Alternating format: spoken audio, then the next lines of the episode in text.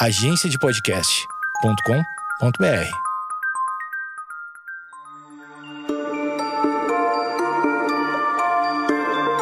Você sabe o que é matéria escura? Se eu te falar que nós, até hoje, não sabemos o que é a matéria escura, você vai acreditar em mim? Nós nunca detectamos as partículas que supostamente compõem a matéria escura, sabia? Essas e outras questões no episódio de hoje, logo depois da vinheta.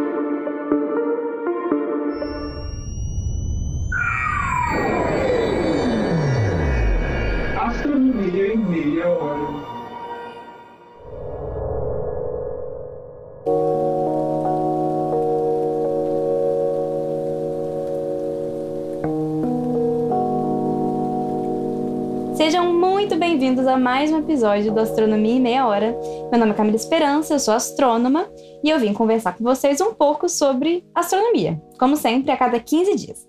Hoje nós vamos falar um pouquinho sobre matéria escura, novamente, mas focando agora em quais problemas que existem com a matéria escura.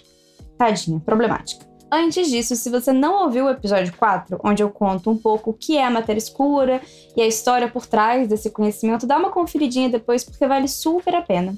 Mas enquanto isso, eu vou recapitular um pouquinho com vocês. Então vamos lá. Matéria escura é uma matéria que interage gravitacionalmente, mas não interage eletromagneticamente. Ou seja, é uma matéria literalmente invisível, que a gente detecta por conta da interação com outros materiais, mas a gente não vê, digamos, diretamente. No episódio passado, eu decorri bastante sobre formas de medirmos a massa do universo. Se você parar para pensar, não é tão trivial assim, porque a gente não tem uma super balança. Então não é fácil. Resumidamente, a maioria dos métodos de detecção de matéria escura, detecção assim, né, evidência observacional, porque a gente vai entender nesse podcast que a palavra detecção pode ser um pouco contraditória, mas a maioria dos métodos de evidência observacional de matéria escura envolve medir a massa de duas formas. Geralmente, uma é através da dinâmica dos objetos e a outra é através da luz, do que, que a gente está vendo. Esses valores de massa medidos, eles não concordam e a massa da luz, do que, que a gente está vendo, é sempre muito menor do que a massa dinâmica como se literalmente existisse uma massa que é invisível. E bem, essa é a ideia da matéria escura mesmo. Analogamente, a gente pode pensar no seguinte quadro: imagina um bebê em cima de uma cama elástica. E você não pode pesar esse bebê, porque você não pode pesar coisas no universo com balança. Então, vamos lá, você vê o bebê, você vê a forma do bebê, o tamanho do bebê. Você é um conhecedor de bebês e você consegue estimar a massa dele através do que você está vendo, tá bom? Mas você também pode estimar a massa do bebê através da distorção na própria cama elástica, não é mesmo? A cama elástica ela vai distorcer diferente dependendo da massa que você põe nela. Então essa é outra forma de você estimar a massa do bebê.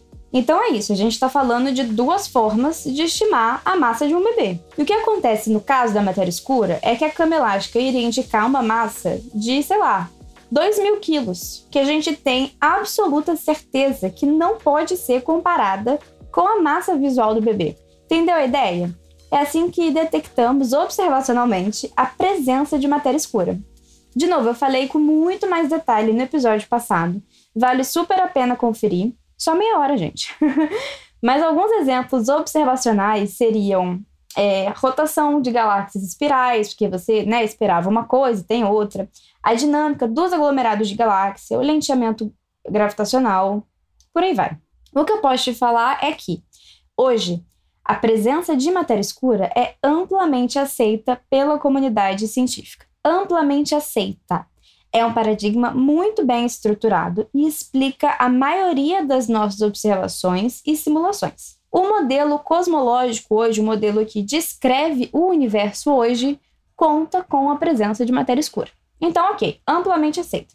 Então, tá tudo perfeito? Tá tudo lindo? Não tá. Senão eu não ia estar tá gravando esse episódio hoje, né?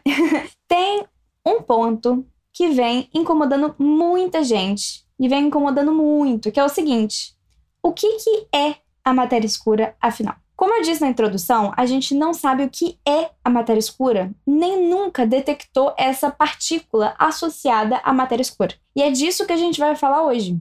Existem algumas hipóteses do que pode ser a matéria escura final. E aqui o que eu estou falando de pode ser Eu estou falando da partícula que compõe a matéria escura. Porque na astronomia, digamos assim, a gente aceita que tem essa massa extra, invisível. Mas isso não explica o que, que é a matéria escura, né? Então, realmente, o problema hoje é entender o que compõe, qual é a partícula da matéria escura.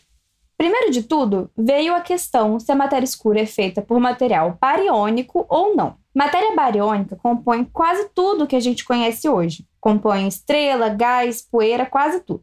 Seria a matéria, entre aspas, né, normal, com massa. Já a matéria não bariônica, a gente também conhece alguns exemplos, como neutrinos, elétrons, então, quando foi amplamente aceito que tinha uma matéria supostamente invisível faltando, essa se tornou a primeira questão. Do que, que essa matéria invisível é composta, afinal? Qual partícula estamos falando? Que matéria invisível, sem luz própria, não é tão esquisita assim. Você tem lua, você tem planeta, você tem meteorito. E isso tudo é material sem luz própria. Ah, podem emitir em outros comprimentos de onda? Até podem, mas a gente não vai entrar nisso para não complicar. O importante é que não seria tão estranho. Então levantaram uma hipótese. E se esse material invisível fosse matéria bariônica, ou seja, essa matéria que a gente já conhece, só que ultra compacta? Basicamente assim, ah, esse material invisível é um monte de buraco negro, planeta, planeta não é ultra compacto, mas enfim. É um monte desses objetos que a gente já conhece que são invisíveis. E eles supostamente explicariam a matéria escura em si. Ah, e por que compacto? Porque dessa forma você consegue atingir a massa que está faltando com menos objetos. Ao invés de você precisar de 10 estrelas do tipo do Sol para ter 10 massas solares, você poderia ter um buraco negro com 10 massas solares, ocupando bem menos espaço. Então, essa é a ideia geral. E seriam objetos normais que a gente já conhece, como eu falei. Tem vários desses objetos. Alguns exemplos são buracos negros, anãs brancas, estrelas de nêutrons, anãs marrons. É, como eu disse, nem todos esses são necessariamente compactos, mas eles não teriam é, luz própria. E por não ter luz própria, esses objetos são mais difíceis de detectar, né? A gente detecta eles quando eles interagem com alguma outra coisa. Nessa hipótese, esses objetos ficaram classificados como Massive Compact Halo Objects, objetos de halo que são compactos e massivos. E a sigla forma a palavra machos. Sim, machos. Como tudo na ciência, essa hipótese tem um caráter preditível e tem que ser verificável. Ou seja, sendo ela real, nós esperamos detectar X machos através de uma metodologia que seja realista. Como a gente detectaria esses objetos? Para isso, a gente monitora a luz das estrelas constantemente. Se eles passarem na frente dessas estrelas, eles vão distorcer o espaço-tempo de uma forma que vai criar uma lente temporária. A gente chama esse processo de microlenteamento gravitacional, ele é conhecido, e esses machos iriam distorcer o espaço-tempo, mesmo que, assim, mesmo que seja pouco e rápido, e aí essa lente vai aumentar o brilho das estrelas. Então é um processo assim, você fica né, um tempão lá observando as estrelas e aí você vê se tem esse aumento. É uma técnica válida e ela, na verdade, é até usada. Então, vários grupos começaram a trabalhar nisso, em tentar encontrar os machos. Encontraram os machos? Encontraram, porque são objetos que existem, como eu disse, é uma técnica realista. Os machos explicam a matéria escura? Não explicam. Os machos falharam. Estão em extinção, como a gente já já espera mesmo, né? Então é isso. Os machos não explicavam a matéria escura, você não tinha macho o suficiente para explicar a matéria escura. Eu não preciso falar como eu estou morrendo de rir que uma hipótese chamada macho não deu certo, né? E além disso, a gente na verdade tem outros problemas, porque existem alguns fatores que sugerem que a matéria escura, ela não é composta por matéria bariônica, normal. Pelo menos assim, em maioria ela não pode ser composta. Se fosse um gás bariônico, bem difuso, que parece invisível, ele seria observável quando fosse iluminado pelas estrelas que estão atrás dele. Entendeu? Tipo, se a gente estivesse observando é, o gás, uma estrela atrás dele, e iluminar esse gás, ele ia ser detectável. Digamos assim, no espectro da estrela que a gente já está observando, ia ter características desse suposto gás, e não tem. Então, assim, é improvável que seja um gás normal super difuso, é improvável. Outra coisa é que a teoria da nucleossíntese primordial prevê uma determinada abundância de elementos químicos hoje. Nucleossíntese primordial, acredite ou não, se refere aos três primeiros minutos após o Big Bang. Eu acho que essa é uma das coisas mais incríveis e bizarras que eu já vi na astronomia. Mas a gente tem um conhecimento bem bacana desse momento, desses três minutos depois do Big Bang. E tem uma determinada abundância de elementos químicos que você observa hoje, e assim, faz sentido com o que a gente tem. Se a matéria escura fosse bariônica, você teria que ter mais hélio, mais lítio e outros elementos mais pesados sendo produzidos nesses três minutos.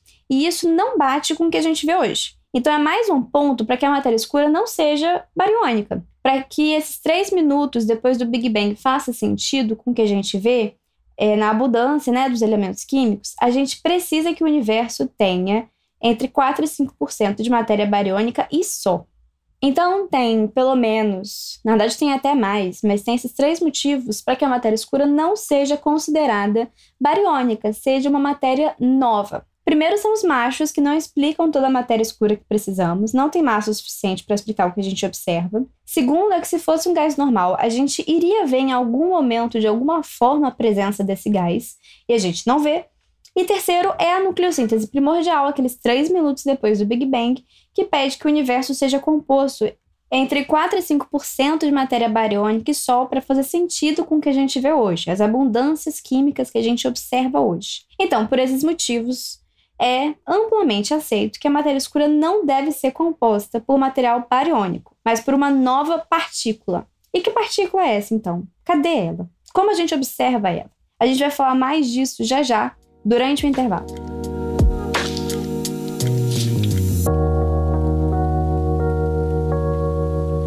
Você curte astronomia? Se eu te falar que no Twitter tem uma galera muito bacana em vários projetos de divulgação científica falando de astronomia, assim, de um jeito super acessível para todo mundo entender. Tem vários pro projetos que incluem vários pesquisadores mesmo, várias pessoas que entendem, é super legal. Então dá uma procurada depois nas hashtags AstroMiniBR. Uma curiosidade é um tweet de você. AstroThreadBR, um fio para você saber um pouquinho mais de astronomia. E AstroQuizBR, são enquetes de astronomia para ver como que tá o seu conhecimento, se tá afiado ou não. Dá uma conferidinha lá e segue a galera porque é muito bom, é muito bacana e tem conteúdo todo dia.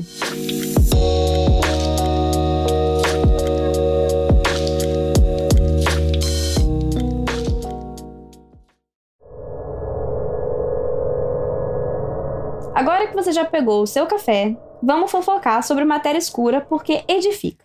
Será que tá muito tarde para esse meme? Talvez. O primeiro ponto que vem incomodando todo mundo é a falta de detecção da partícula que compõe a matéria escura. Já tem mais de década que a gente está atrás dessa detecção e até agora nada.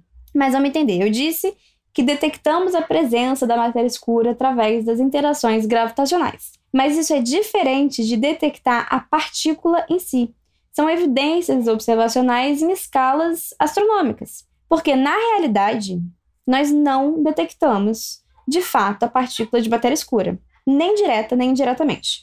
Agora, para para pensar assim rapidinho o que eu estou falando, porque é, é difícil, são escalas que a gente nem consegue pensar. Em escalas astronômicas, literalmente, a gente tem a indicação observacional dessa matéria invisível. Mas quando a gente vai para a escala de partícula, que assim é o outro extremo do que a gente conhece, bem pequenininho, a gente não tem. A gente não tem essa evidência. A gente está fal falando da comunicação entre duas áreas de conhecimento super distantes. Principalmente porque a gente está falando de escalas de grandeza, de tamanho muito, muito diferente. Mas, enfim, isso é um problema na ciência e isso trouxe esses campos né, de física de partícula e de astronomia, cosmologia, para se comunicarem mais, para pensar em estratégias de como a gente pode detectar essa partícula de matéria escura, que realmente assim está incomodando. Então vamos lá. Como a gente espera detectar a partícula de matéria escura? Tem dois métodos principais: diretamente, ou seja, ver a partícula em si, e indiretamente, que significa ver produtos da partícula. Como que isso funciona? Pensa o seguinte: você pode ver um cachorro, ou você pode ver o xixi do cachorro. Os dois métodos, ver o cachorro ou o xixi do cachorro, indicam a existência desse cachorro, né? Concorda? Se você está andando em casa e vê um xixi de cachorro, bem, você espera que tenha um cachorro nessa casa. Então, primeiro, a gente tem que ter teorizado o que é a partícula da matéria escura e o que a gente espera nesses dois métodos. Porque se eu vejo um gato, eu tenho que saber diferenciar do cachorro que eu estou procurando. Ou seja, se eu detectar a partícula errada, eu tenho que saber que isso não é matéria escura, isso é uma outra partícula de outra fonte que a gente já conhece. Então, existem três tipos possíveis de matéria escura: fria, morna e quente. Apesar do nome, isso não é referente à temperatura delas, tá bom? Mas à velocidade dessas partículas. Então, basicamente, fria seria uma partícula lenta, morna, mais ou menos, o que, que é mais ou menos, né? E quente seria rápida. E isso reflete, é, esse tipo, né, fria, morna e quente, reflete diretamente em qual tipo de partícula a gente espera encontrar. Porque uma matéria escura quente indicaria um determinado tipo de partícula e uma matéria escura fria outro determinado tipo de partícula, né? Sem entrar em detalhes, porque, né, a gente só tem 30 minutos, isso afeta como grandes estruturas no universo se formariam. Basicamente é isso. A gente está falando que o tipo de partícula de matéria escura muda qual tipo de universo a gente tem. Então, teve muito estudo nisso, teve muita pesquisa, teve muita simulação, e o que faz sentido, o que faz mais sentido é que o universo seja composto basicamente por matéria escura fria. Talvez uma pequena porcentagem seja de matéria escura morna, mas a maioria, a grande maioria, tipo mais de 95% de matéria escura tem que ser matéria escura fria. Por quê? Porque cientistas, astrônomos, físicos rodaram as simulações para esses três tipos de matéria escura. Rodaram 13,8 bilhões de anos na simulação. E o que eles veem, né, é o resultado dessa simulação depois de todo esse tempo. E, bem, você tem um resultado para matéria escura fria, morna e quente. E aí você compara esses resultados com o que você observa hoje no universo. E o que viram é que o resultado da simulação de matéria escura fria encaixa muito melhor com o universo que a gente observa hoje. Para esse tipo de matéria escura, a gente espera que as estruturas do universo se formaram a partir de agregação. Tipo, pequenas coisas vão se juntando e juntando e juntando até formar grandes coisas. E a gente está falando assim de estruturas, das maiores estruturas que a gente conhece mesmo do universo. Então, basicamente isso. A gente espera a matéria escura fria, que o universo tenha, pelo menos assim, entre as matérias escuras, né? 95% de matéria escura fria. E lembrando que a gente está chamando isso tudo de matéria escura, mas pode ser e é provável que à medida que o conhecimento vá avançando nesse campo, a gente tenha mais de uma coisa nisso que a gente chama de matéria escura, sabe? Mais de um tipo. Enfim, ainda tem muita coisa para a gente conhecer sobre a matéria escura, com certeza. Ok, então hoje a gente espera uma matéria escura fria e com isso alguns possíveis candidatos de partícula, né? O candidato estrelinha são os WIMPs. WIMP significa Weakly Interactive Massive Particles, que em português é partículas massivas fracamente interativas, que seria uma nova partícula elementar. Como o nome diz, a gente espera que essa partícula seja massiva, mas que interaja pouco, que é o que a gente espera para a matéria escura, né? Uma matéria invisível. Os WIMPs ainda são teóricos, a sua existência ainda não foi comprovada até então, ou seja, eles não foram detectados nem direto nem indiretamente. Até porque, se tivessem sido, esse episódio não ia estar sendo gravado sobre no problema de detecção de matéria escura. Como funciona a detecção dessa partícula? Bem, no paradigma da matéria escura, a gente espera que existam partículas de matéria escura atravessando a Terra a todo tempo, o tempo todo. Isso não é tão esquisito assim, existem outras partículas que fazem isso. Seria como se a gente estivesse assim surfando em, em um mar de matéria invisível. Então, na detecção direta, a ideia é tentar detectar a colisão entre o núcleo do WIMP com o detector. Isso vai gerar um sinal. Só que você tem um monte de variável aí, né? Você tem que ter certeza que não seriam outras partículas, que não é ruído, tem um monte de complicação, mas a ideia é essa. O núcleo da partícula WIMP iria colidir com o detector e isso geraria um sinal. Você tem um monte de experimento super bacana acontecendo hoje, com várias técnicas diferentes. Esses experimentos geralmente são feitos no subsolo para evitar partículas erradas, evitar ruído, evitar um monte de coisa. Já para detecção indireta, a gente espera ver o produto do decaimento ou até mesmo a aniquilação dessas partículas. É o xixi do cachorro. Geralmente isso é feito por observações de locais que a gente espera que existam mais matéria escura acumulada, que aí você aumenta né, a sua chance de detectar esses produtos. Se você vai em uma casa com cinco cachorros, você tem uma chance maior de pisar em um xixi de cachorro do que em uma casa só com um cachorro. Quais são esses locais? Você tem, por exemplo, o centro de galáxias, o centro de aglomerados de galáxias, até mesmo galáxias pequenas, que são satélites da Via Láctea, podem ser boas candidatas, porque elas são mais fraquinhas, então você teria assim, menos coisa atrapalhando. Então a ideia é essa: você observa esses lugares para aumentar suas chances de detecção. E quais são os produtos que a gente espera ver? Um dos produtos que estão procurando seriam os raios gama, mas em excesso, porque a gente conhece processos, né, que criam raios gama. Então a chance é detectar uma quantidade que aparentemente não tem explicação conhecida, ok? Então você detecta esse raio gama, você pega tudo que pode explicar esse raio gama. Ah, sobrou, tem um excesso. Esse excesso seria da, da matéria escura, entendeu? Então esse é um exemplo assim dos produtos que a gente está querendo detectar. Agora, uma coisa que eu, na verdade, eu descobri até lendo sobre isso para falar com vocês, lembrando que essa aqui não é minha área, tô basicamente falando de física de partícula com vocês, então, né, eu estudei além do que eu já sei para conseguir vir aqui trazer mais coisa para vocês. E uma coisa que eu achei super legal é que para detecção indireta, eles consideram que o Sol pode ser uma boa fonte de WIMPs, né, e das suas aniquilações. Isso porque, à medida que o Sol viaja nesse mar de matéria escura, pode ser que ele capture alguns WIMPs que eles fiquem presos gravitacionalmente. E aí o Sol poderia ser um ponto de acúmulo de matéria escura, né, ao redor dele, ou então até mesmo essa matéria escura caindo no Sol, enfim. E consequentemente seria, né, um ponto de acúmulo dos produtos da aniquilação ou do decaimento. Gente, isso é muito maneiro. Eu fiquei muito contente. Mas apesar de tudo que eu falei, como eu disse, a detecção de matéria escura ainda não aconteceu. O que, claro, tem sido um incômodo enorme. Tem sido um sinal de e se a gente estiver errado em relação a isso? Entendam, a matéria escura ela é amplamente aceita na comunidade astronômica porque explica e explica muita coisa bem. Mas essa falta de detecção fala bem alto também. Então, para outra hipótese, digamos assim, superar a matéria escura, tem que explicar tudo que a matéria escura explica e ser melhor em algum outro aspecto, né? Então, pois é, se estivermos errados, quais outras possíveis explicações? A outra hipótese mais bem aceita, mesmo que não amplamente aceita como matéria escura, digamos que é a que está em segundo lugar, seria o MOND. O MOND é uma sigla para Dinâmica Newtoniana Modificada. De forma simples, o MOND propõe que a gravidade não funciona igual em todas as escalas.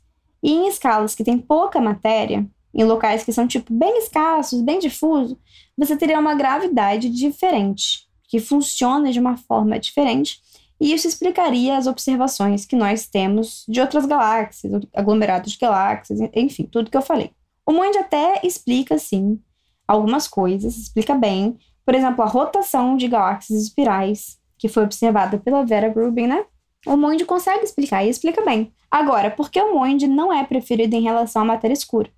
Porque existem coisas que o Monde não sabe explicar, mas a matéria escura sabe como a dinâmica de aglomerados de galáxias, e até mesmo o modelo cosmológico. Por isso que a matéria escura é mais aceita, porque explica mais observações que o monte. Entendeu? Foi o que eu falei. Para uma teoria ser aceita, para te roubar a matéria escura, digamos assim, ela tem que explicar tudo que a matéria escura já explica. E explicar além. Ela tem que ser melhor. É assim que funciona, né? Parte do método científico. Mas, apesar da matéria escura explicar mais e ser mais aceita, essa falta de detecção da nova partícula, isso está incomodando. E o MOND não pediria a existência de uma nova partícula. Hoje você tem muita gente muito boa investigando o MOND de forma séria mesmo, usando o método científico, desenvolvendo essa teoria, mas como a matéria escura explica mais coisas que o MOND, tem coisas que o MOND não explica, não sabe explicar, não é uma boa teoria para explicar. A astronomia, de forma geral, está fechada com a matéria escura mesmo. Pelo menos, digamos assim, em maioria, a astronomia está fechada com a matéria escura, é o que é mais aceito hoje, assim, amplamente.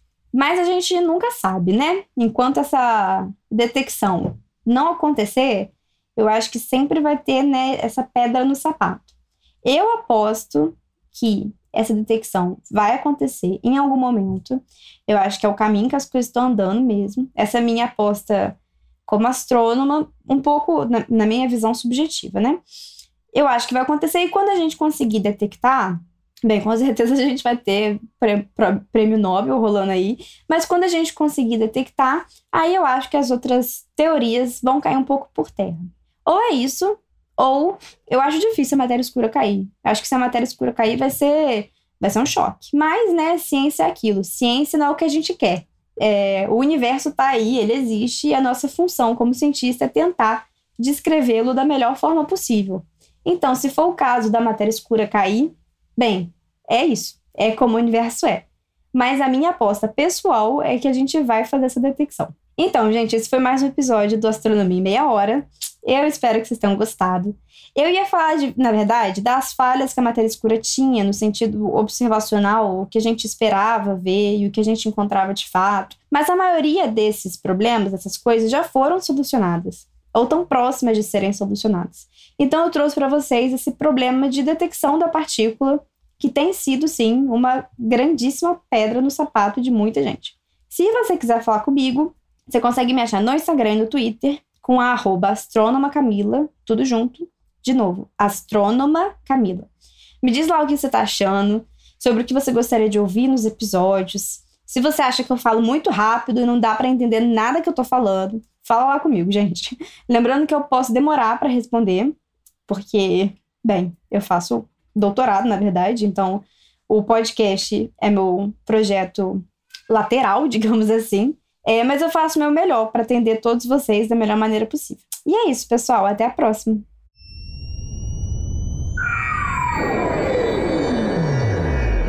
Astronomia em meia hora.